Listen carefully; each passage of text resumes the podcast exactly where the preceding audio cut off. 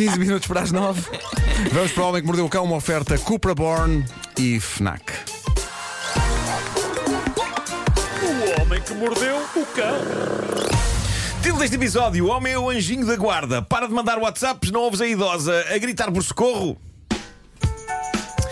Ah, um destes últimos fins de tarde foi um terror autêntico para as pessoas que vivem num bairro em Sutton, na Inglaterra. As pessoas ficaram alarmadas pelos gritos de absoluto horror de uma pensionista que vivia sozinha. Socorro, socorro! gritava ela em pânico para alarme dos vizinhos, que não tiveram outro remédio que não ligar para a polícia. A polícia deslocou sem peso para a casa, bateram à porta, ninguém abria. Então eles decidiram usar a força bruta, mandaram a porta abaixo, arrombaram a porta para descobrir que lá dentro não estava ninguém. A casa estava vazia. É lá. À exceção de. Lá está, um papagaio. Que decidiu passar o fim da tarde a gritar socorro só porque sim. O mais incrível é que os papagaios não gritam por socorro porque estejam aflitos ou porque gostem de pregar partidas. Eles gritam socorro como repetem qualquer outra coisa Claro, que seres alguém o humanos lhes treinou. ensinaram. Por isso, depressa chegou à conclusão que a dona de casa, da, da casa, a tal pensionista que na altura em que tudo isto acontecia não estava em casa, tinha saído. Uh, mas, portanto, se calhar para passar o tempo, um dia ela decidiu ensinar o papagaio a gritar socorro, socorro. O papagaio fez isso com tal perfeição que toda a gente na vizinhança achou que era a senhora a gritar.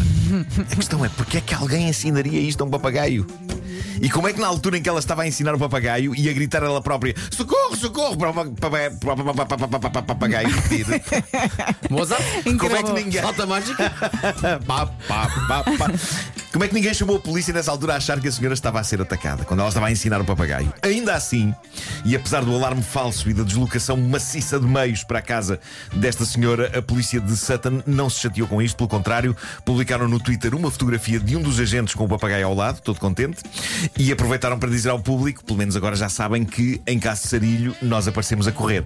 E de facto eles foram super rápidos desde que a vizinhança ligou a dizer que estavam a atacar a senhora até o momento em que eles apareceram lá. Outra coisa que me intriga é.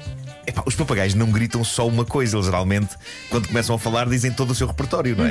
É. Como é que ninguém desconfiou que talvez houvesse algo de errado quando se ouve uma senhora gritar socorro, estranho. socorro, está cá um beijinho, Vá lá, não disse as neiras. bolacha, socorro, bebê quer bolacha, está cá um beijinho. Eles imitam Olha, tudo na perfeição. Pensaram que a senhora já não estava a dizer coisa com coisa. Sabes que eu já fui um papagaio desses? Já foste? Já. Quando eu comecei a fazer rádio numa, outra rádio, eu era produtor do programa da manhã. Não, ia, Sim. não, não era locutor, era só produtor. então sim, muitas vezes gravava coisas, beats para, para usar no programa. Então uma vez eh, deram uma história, olha, sonoriza isto tu. Então eram os casos de polícia mais estranhos. Sim, sim. Então eu tinha um estúdio de gravação. Na antiga Mega, Sim. que era só de gravação, mas também era para o trânsito. Sim. Então, fui uma vez fui gravar casos de polícia depois do senhor do trânsito lá ir. Ok. Ele, o senhor do trânsito, quando lá ia, carregava num botão, Sim. a emissão começava a ser em direto e quando ia embora, descarregava o botão. Pois Deus. que ele vai fazer Meu o trânsito e o que é que ele não faz? Não descarregou o botão. Claro, Portanto, claro. eu, quando fui dizer socorro, socorro, estava por cima da emissão. Portanto, ouvia-se a música a tocar, não é? E lá atrás ouvia-se Deus. E os ouvintes a ligar para a nisto rádio. começa, começam os telefones a, a tocar. Claro. E nisto eu olho pela, pela porta que tinha assim uma janelasita e vejo a minha colega Raquel olhar para mim, só fazer aquele sinal assim no pescoço: para, para! E eu olho para o botão e digo: olha o botão!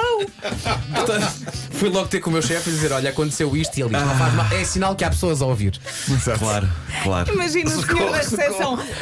Estou, olha, está aí alguém a morrer e a aos gritos. Bolas. Bom, ah, e agora. Então eu já fui papagaio, só para Ai, dizer. lindo. Sim, sim, claro.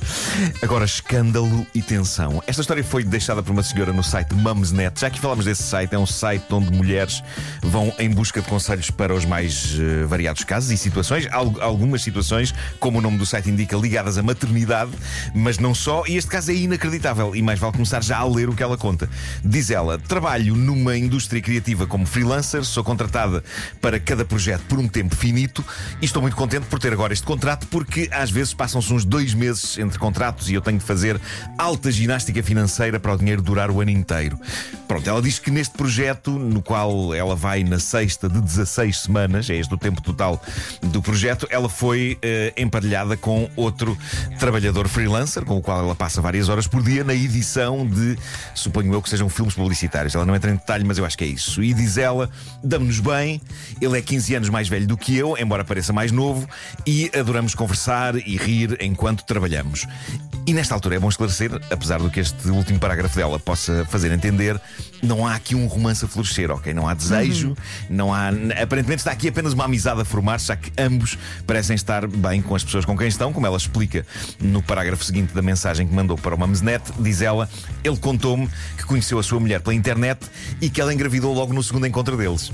Agora estão casados e com um filho de seis meses de idade. Já eu tenho um namorado há muitos anos.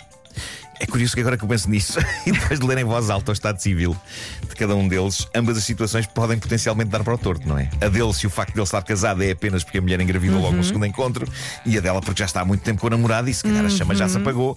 Mas nenhum deles diz isso. E ela conta o seguinte: por vezes ele contava-me como ele e a mulher discutiam muito, mas sempre me disse isto num tom meio a brincar, como se não fosse grave. É um facto que fiquei com a sensação de que ele partilhava comigo demasiadas coisas. Não apenas sobre a relação dele, mas sobre muitas, muitas coisas. Embora fosse só conversa descontraída enquanto estávamos a trabalhar. Bom, tinha uma chamada dele não atendida ontem, liguei-lhe de volta porque assumi que seria uma coisa de trabalho. Ele não atendeu e agora acontece a reviravolta inesperada. A mulher. Pouco depois, diz ela, recebo uma mensagem do WhatsApp da mulher dele Oi?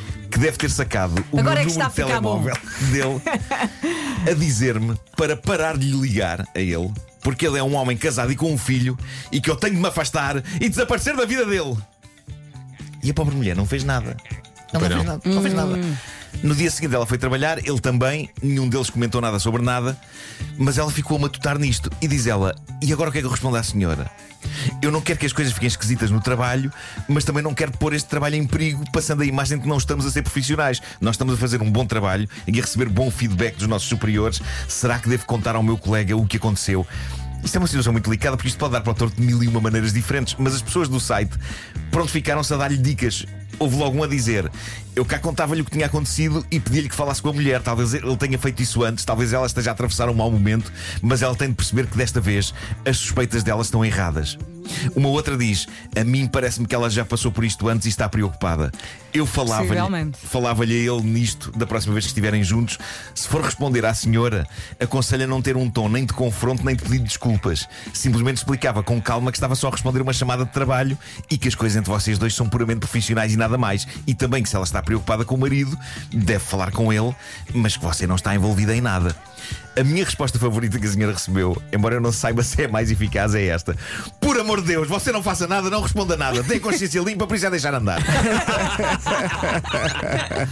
que vai ser a melhor coisa, não É sei. capaz, é vai capaz. ser o melhor conselho de todos é este. Zero palavroso, epá. Ah, Deixa que passe, deixa que passe. Por isso eu fico a aguardar desenvolvimentos. Eu vou estar em cima deste site para ver o que é que Sim. aconteceu a seguir. Estava aqui a pensar, E- se calhar ele fala muito da colega de trabalho em casa, sem dar por ela. Sem dar não por é? ela, sim, Sem se dar por calhar. ela, está a sempre mulher, a falar se da calhar, colega e a calhar, mulher se calhar. mau, mau, mau, mau, mau, mau, mau, mau. Bom, vou terminar com uma tatuagem que correu mal e a jovem tatuada estava tão entusiasmada em partilhá-la com o mundo. Becca Millie é este o nome da jovem. Ela foi ao TikTok mostrar a sua tatuagem que ela descreveu como um desenho em que a vemos, ela própria, a Becca, abraçar o seu anjo da guarda, representado de forma invisível. Vemo-la abraçar algo invisível, mas percebemos de certa maneira a silhueta dele. Não é? Há uma cabeça, há um ombro. É difícil explicar isto sem o suporte da imagem. Depois eu vou mostrar isto no Instagram. Mas qual o problema? Assim que ela, super feliz e orgulhosa, partilhou esta tatuagem que a fez nas costas, a internet cai em peso em cima a dizer: por favor, vai retocar isso. E, oh meu Deus, agora já não consigo desver o que vi. Desver. Sim. Qual o problema? Por muito que ela diga isto sou eu a abraçar um anjo invisível, a verdade é que o desenho. Parece. Como explicar isto?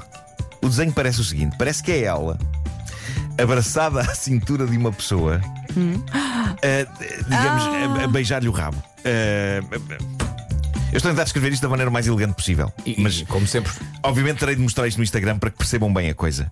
O que eu sei é que isto foi um anticlimax tremendo para alguém que estava tão feliz e orgulhosa com o seu tributo ao anjo da guarda. E será que, dá arranjar um rabo. para, será que dá para retocar? Não sei. Eu acho que a única maneira de retocar isto é desenhando o anjo da guarda mesmo. Pois, pois, O pois. cabelinho. ela não queria isso, é ela queria que o anjo fosse invisível. Ah, eu já vos vou mostrar no, no Instagram. Vale Ou então desenha ver. mesmo o rabo e pronto, olha. Ou Claro. então assume, pronto, é uma tatuagem sobre beijar-rabos. Eu tenho um anjo, anjo da guarda. Eu tenho um anjo, anjo do rabo. Ah, Deus. anjo da guarda, hoje com um balãozinho. Agora mais acima. Uma oferta FNAC onde encontra todos os livros e tecnologia para cultivar a diferença e também uma oferta Cupra Born, o desportivo 100% elétrico.